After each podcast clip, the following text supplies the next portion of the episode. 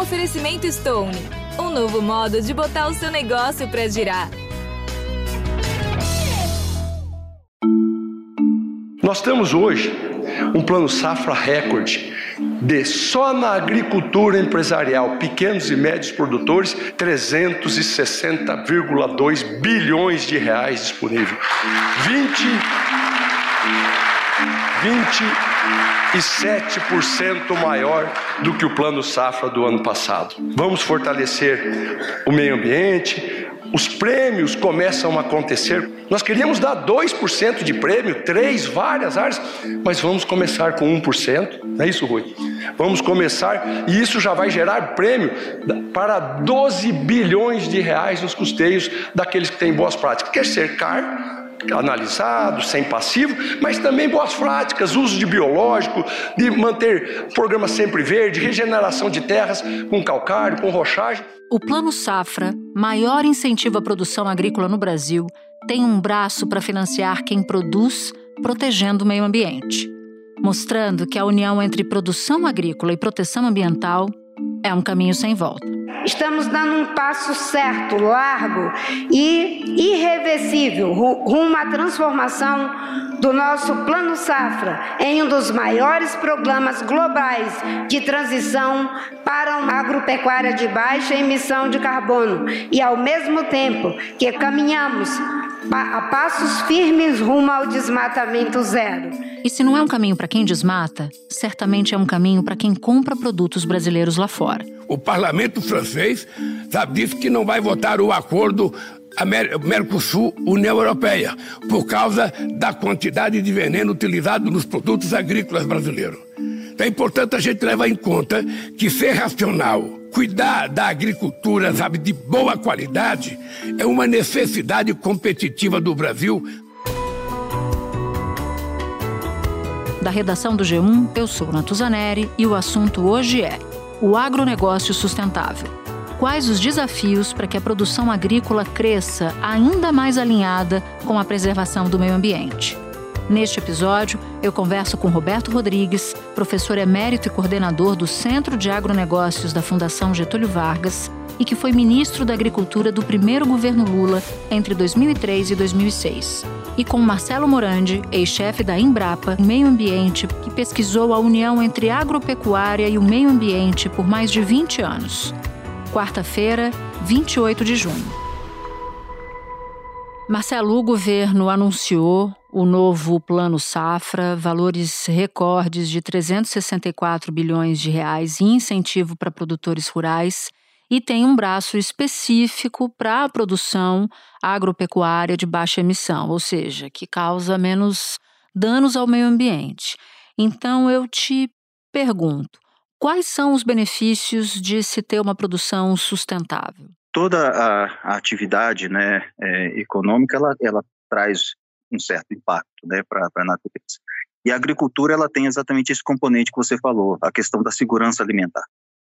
Então é muito importante a, a gente a gente tem uma necessidade crescente do aumento de, de alimentos mas a gente tem que ter esse aumento com base em práticas sustentáveis. É preciso ficar claro isso, que nós não precisamos derrubar uma árvore para criar uma cabeça de gado ou para plantar um hectare de soja. Nós temos mais de 30 milhões de hectares de terras degradadas que podem ser recuperadas e que a gente pode dobrar a nossa produção agrícola. Isso, por exemplo, de fixação biológica de nitrogênio, é, nos permite a redução do uso é, do fertilizante nitrogênio químico, né? Nas, especialmente nas, nas culturas é, leguminosas hoje, né? na soja, por exemplo, é o mais importante é, para a gente nesse, nesse, nesse sentido.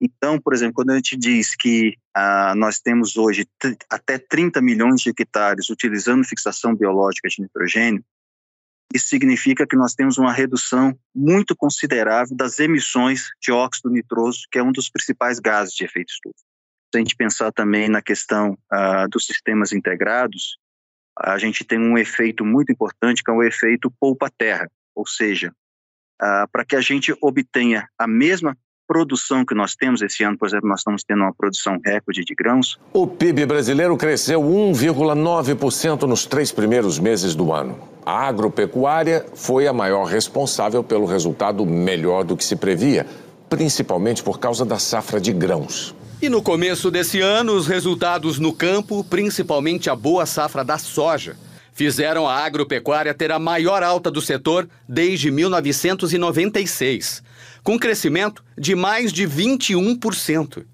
E isso deu impulso para outros setores. Nós precisaríamos ter uma área muito maior se nós não tivéssemos tido os ganhos de produtividade que nós tivemos ao longo desse, desse período com o uso de tecnologia. Então, esse efeito poupa-terra é um componente também importantíssimo da sustentabilidade.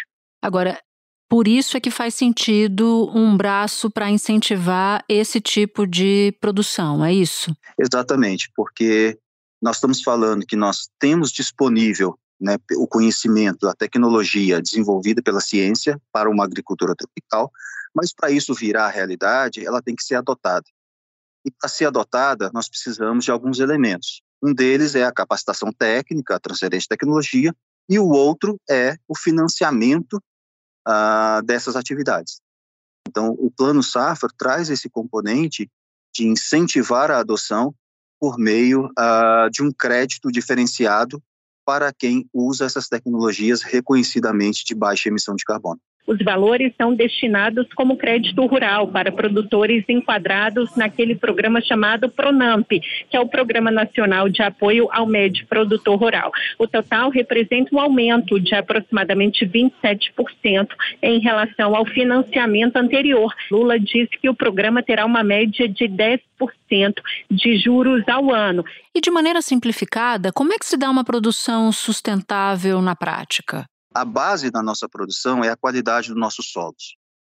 Então, um solo saudável é um solo que sequestra carbono, ou seja, reduz emissões de gás de efeito estufa e nos permite ter produtividade.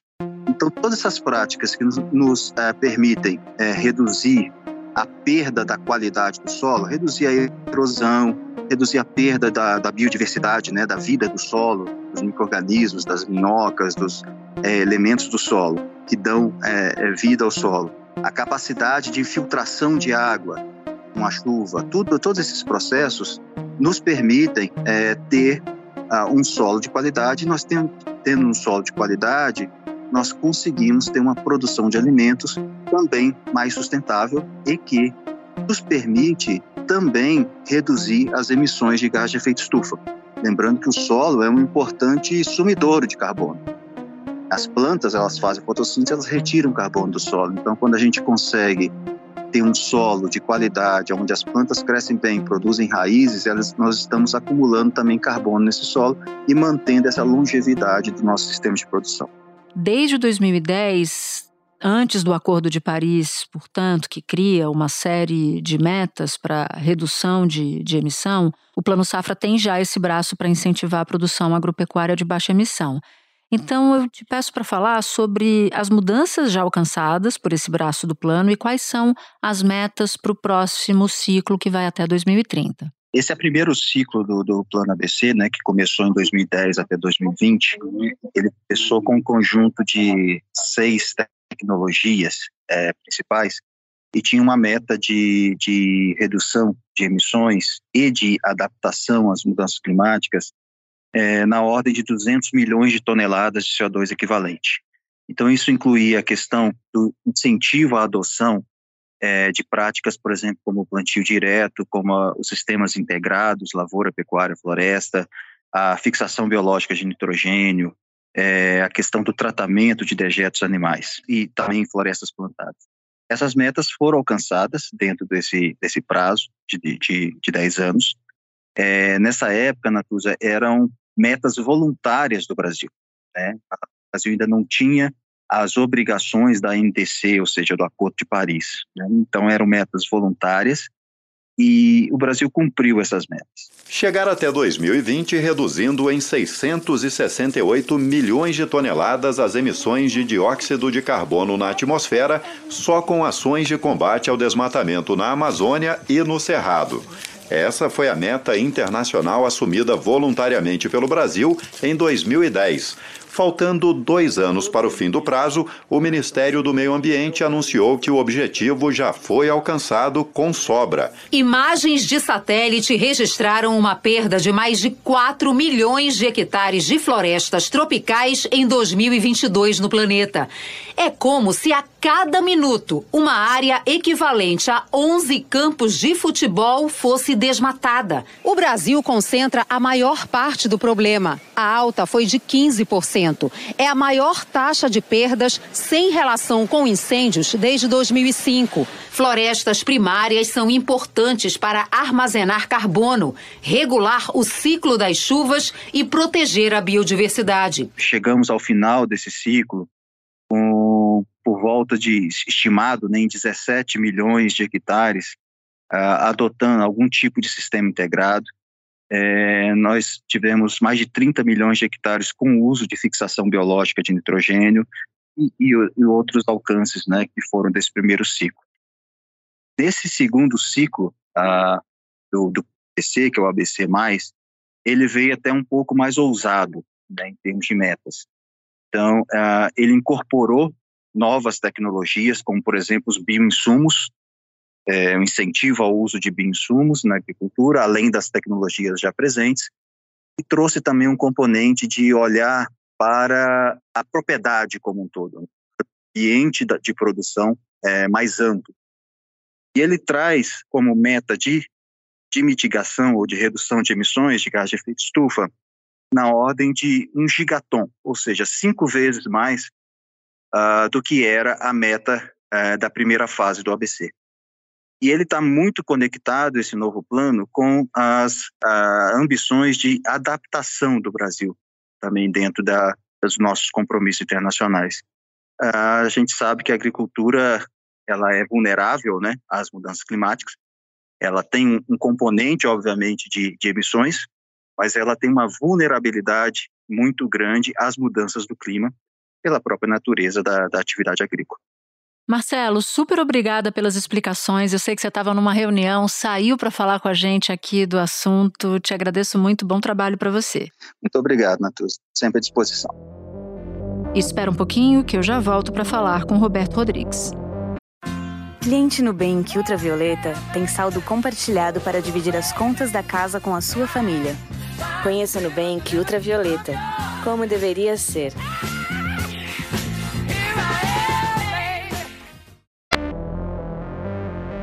Roberto, queria começar te perguntando sobre quem é o agro.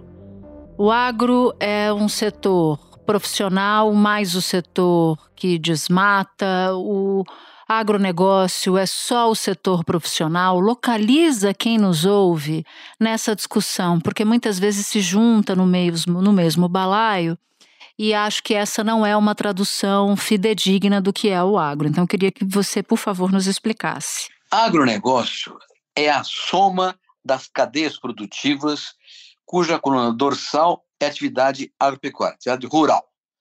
E o que é uma cadeia produtiva? Uma cadeia produtiva é a soma dos atos e atores que começam na prancheta de um cientista e terminam na gôndola de um supermercado. Exemplo: calça jeans. Calça jeans é um exemplo de agronegócio começa com um cientista desenvolvendo variedades de algodão adequadas para diferentes regiões do país, adequadas do ponto de vista de clima, solo, temperatura, etc. Esse cientista produz uma variedade adequada, uma semente adequada para cada região do país. Aí, alguém planta com máquinas, com equipamentos, com fertilizantes, com defensivos, com calcário, com insumos serviços, com crédito, seguro, etc. Planta, cultiva e colhe. Para onde que vai aquela colheita? Vai para uma indústria que transforma o fardo de algodão em fibra. Essa fibra vai para uma tecelagem que faz o tecido. Esse tecido vai para uma fábrica onde tem a, a, fabricação de roupas, que faz a calça jeans. Essa calça jeans vai para uma loja que vende para um consumidor. Então, isso é uma cadeia produtiva. A cadeia produtiva da, do algodão se soma com a da cerveja, a do açúcar, a do peixe, a da carne, a da soja, e a soma das produtivas todas compõe o agronegócio. Portanto, o agronegócio é formado por profissionais de cadeias produtivas cuja atividade começa lá atrás, na pesquisa e termina aqui na frente no consumo. São, portanto, profissionais, técnicos, gestores, etc. O que existe de desmatamento ilegal, incêndio criminoso, invasão de terra, ou grilagem de terra, ou garimpo clandestino, tudo que é ilegal é, é feito por aventureiros ilegais e não por agricultores. Não significa que não existe uma insignificante minoria, significante minoria, que também praticam crimes. Há um estudo mostrando que 2% do desmatamento ilegal no Brasil é feito por agricultores. 98% feito por gente que não é agricultora. Então, não pode confundir o aventureiro, o desmatador, aquele que pratica crimes, com o produtor rural brasileiro que é sério, competente e sustentável ainda que o criminoso produza um estrago enorme ao meio ambiente e também à própria imagem do agronegócio que é profissional e que você nos explicava aqui. Aí eu quero entrar um pouco mais fundo nessa temática, porque a sustentabilidade ela aparece como um item obrigatório em diversos acordos internacionais e é um ponto que tem dificultado, por exemplo, negociações do acordo entre Mercosul e União Europeia e por aí vai. Você afirma que a agricultura brasileira já é uma das mais sustentáveis do mundo. Então, o que, que falta para o Brasil ampliar sua participação no mercado internacional e o que, que falta para o Brasil ganhar ainda mais a confiança desse mercado internacional de que nós aqui protegemos o meio ambiente? O que, que a gente precisa fazer para ganhar mercados lá fora? Acabar com as ilegalidades todas. A verdade é que todo mundo sabe, nosso concorrente sabe perfeitamente quão sustentáveis nós somos. Vou dar um número para você compreender isso. O, número de grãos, né? Do plano COB, de 90 até hoje, portanto, em 33 anos, a área de produção de grãos no Brasil cresceu 103%.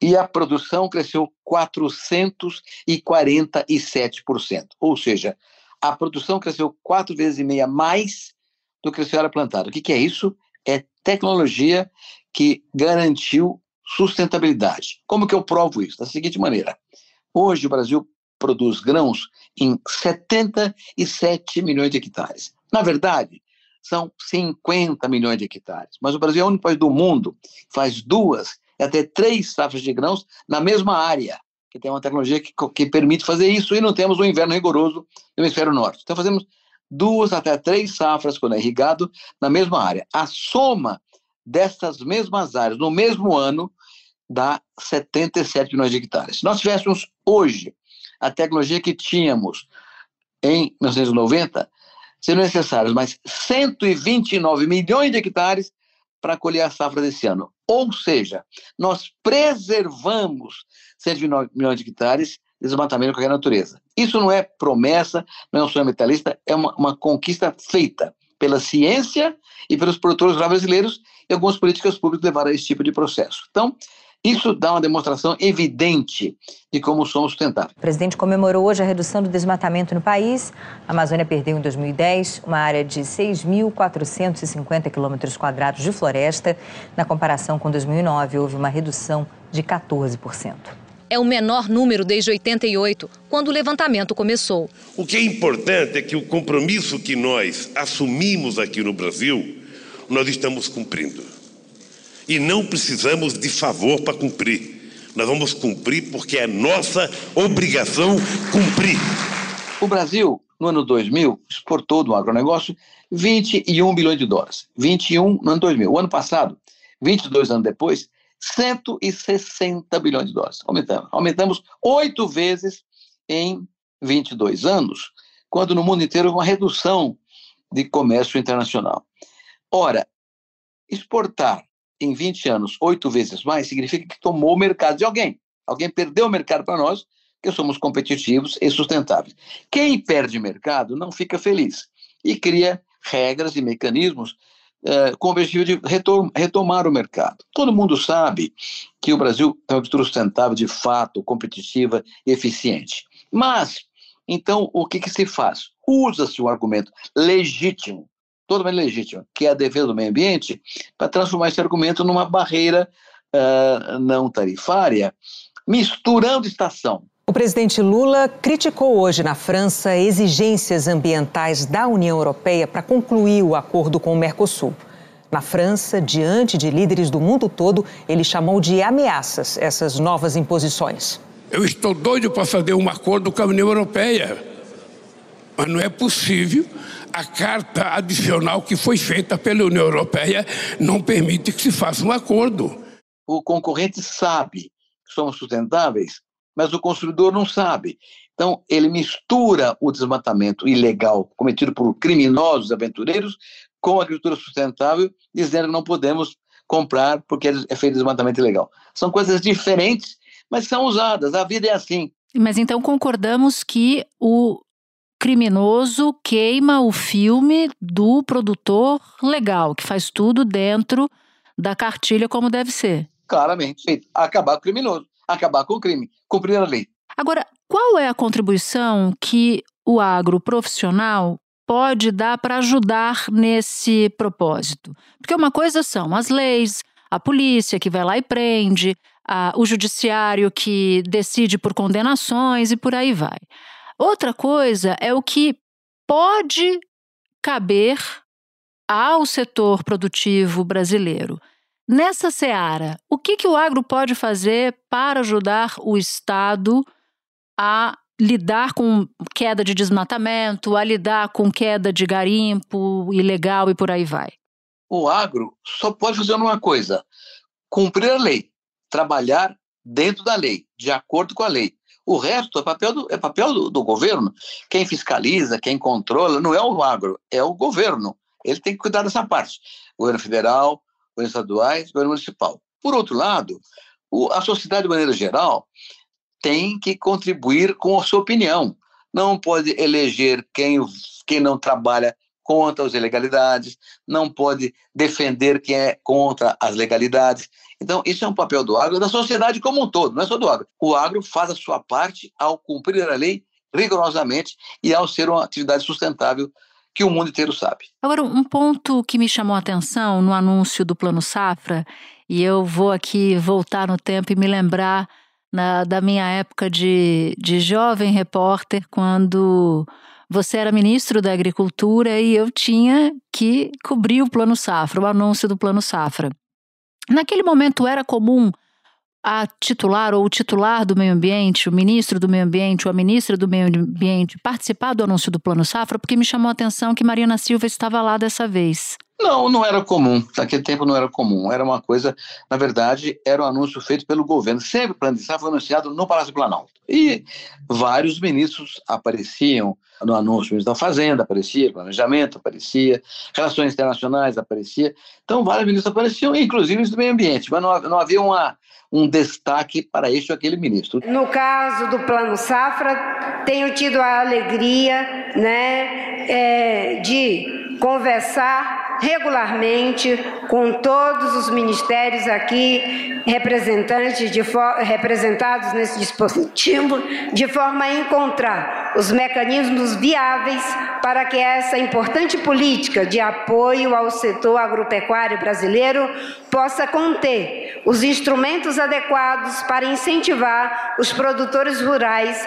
a aderirem a uma transição para uma economia de baixo carbono, uma agricultura de baixo carbono. O que muda uh, claramente, Natuza, é a afirmação, a informação de que vamos fazer mais pela sustentabilidade. Mas, já naquele tempo, isso era um tema buscado pela agricultura. Nós, eh, nós reduzimos o desmatamento da Amazônia vigorosamente, no acordo do governo como um todo. A agricultura participou desse processo também. Temos a mesma, mesma função. Então, o que há é que o mundo inteiro, e o Brasil entrou nessa, nessa senda claramente, é que caminhamos de uma economia tradicional para a economia verde. E a ponte de passagem se chama descarbonização. E aí toda a questão do carbono, de como a coisa vai ser feita, é, é tratada sob a égide da tecnologia. É com tecnologia que fazemos isso. Então, quando a gente discute aqui se os europeus estão fazendo uma coisa hipócrita, criando um plano, eu não acho hipócrita. Eles estão defendendo o interesse deles, europeus. Tá certo. Compete a nós defender o nosso interesse. Como? acabando com o que é ilegal e tocando na cadeia quem for aventureiro e bandido. É não fazer o que diz o Timaya na sua música, não dá motivo, né, para desculpa. Exatamente. Se você oferece o lado, bom, eu não fiz isso, mas alguém fez, meu filho. Então você não pode pedir que alguém faça. Você tem que interferir junto ao governo, junto ao legislativo, junto ao judiciário, para que isso acabe, porque a tua imagem sendo perturbada e misturada com o que é ilegal. E você não é ilegal. Sim, eu quero, quero criar aqui dois cenários, tá? Um cenário em que uma agricultura mais alinhada com o propósito de preservação ambiental pode ter que tipo de ganhos? Cenário número um. E o cenário número dois: se nada for feito, se a partir de agora parasse tudo, os índices de, de desmatamento nos atuais patamares ou eventualmente até crescendo, escândalos de extermínio de comunidades indígenas ou de etnias indígenas e a, a imagem do Brasil muito, muito prejudicada lá fora. Qual seria no cenário 1 um, os ganhos e quais seriam no cenário 2 as perdas para o Brasil, Roberto? No cenário 1, um, acesso a mercados, mais mercados, mais produção, mais riqueza, mais renda para o país como um todo. Cenário número 2, perda de mercados, mais miséria, mais sofrimento, menos chance para isso crescer. E é isso que estamos fazendo aqui hoje, estabelecendo etapas para que o produtor brasileiro voluntariamente possa decidir-se por um modelo de produção que, sem deixar de ser economicamente atrativo, economicamente próspero, esteja também em sintonia com as necessidades e as demandas globais. Porque nós queremos que a agricultura, a agricultura brasileira continue produzindo, continue plantando cada vez mais, para a gente continuar exportando cada vez mais. Veja bem, a gente fala que a agricultura está muito bem, está crescendo muito, está funcionando muito bem, é o setor mais desenvolvido no país. E é verdade. Mas não tem agricultura, não tem agricultura sem tratores, sem equipamentos, sem plantadeiras, sem colhedeiras, sem defensivos, sem fertilizantes. Então, a produção disso é industrial. Não tem agricultura sem os alimentos, que transforma, que embala, que leva para o supermercado, que faz serviços, que exporta. Tudo isso é indústria e serviço. Então, a agricultura não é uma atividade isolada. É o agronegócio que compõe essa cadeia toda, que dá emprego também na indústria, antes da porteira da fazenda e depois da porteira da fazenda. Então, para que haja um mercado crescente, gerando empregos, gerando uma indústria mais produtiva. A indústria de alimentos brasileira, hoje, você tem uma ideia, Natus, a indústria de alimentos brasileira compra hoje 57% da safra brasileira, mais da metade, e exporta a indústria de alimentos, não é agricultura, alimentos processados para mais de 190 países no mundo inteiro. Portanto, tem mercado cativo que gosta do produto que a gente faz. Então, a agricultura não é uma coisa isolada o que importa é a cadeia produtiva. A indústria e o serviço no entorno da agricultura também ganha com mercados. De modo que fazer coisas erradas, ilegais, tira mercados, não do agro, do agronegócio brasileiro. E empregos urbanos, motores de caminhão, fábricas de caminhões de tratores, fábricas de fertilizantes defensivos, fábricas de sementes, bancos, seguradoras, perdem mercado se o Brasil perder mercado agro, porque criminosos mancham a grande e sustentável agricultura brasileira. Roberto Rodrigues, muito obrigada por ter arrumado um tempinho para falar comigo. Foi um prazer grande receber você aqui no assunto. Natuz, eu que agradeço. Um beijo. Este foi o assunto podcast diário disponível no G1, no Globoplay, no YouTube ou na sua plataforma de áudio preferida. Vale a pena seguir o podcast na Amazon ou no Spotify, assinar no Apple Podcasts, se inscrever no Google Podcasts ou no Castbox e favoritar na Deezer. Assim você recebe uma notificação sempre que tiver um novo episódio. Comigo na equipe do assunto estão Mônica Mariotti, Amanda Polato, Lorena Lara, Luiz Felipe Silva, Thiago Kazuroski, Gabriel de Campos, Guilherme Romero e Nayara Fernandes. Eu sou Nato Zaneri e fico por aqui. Até o próximo assunto.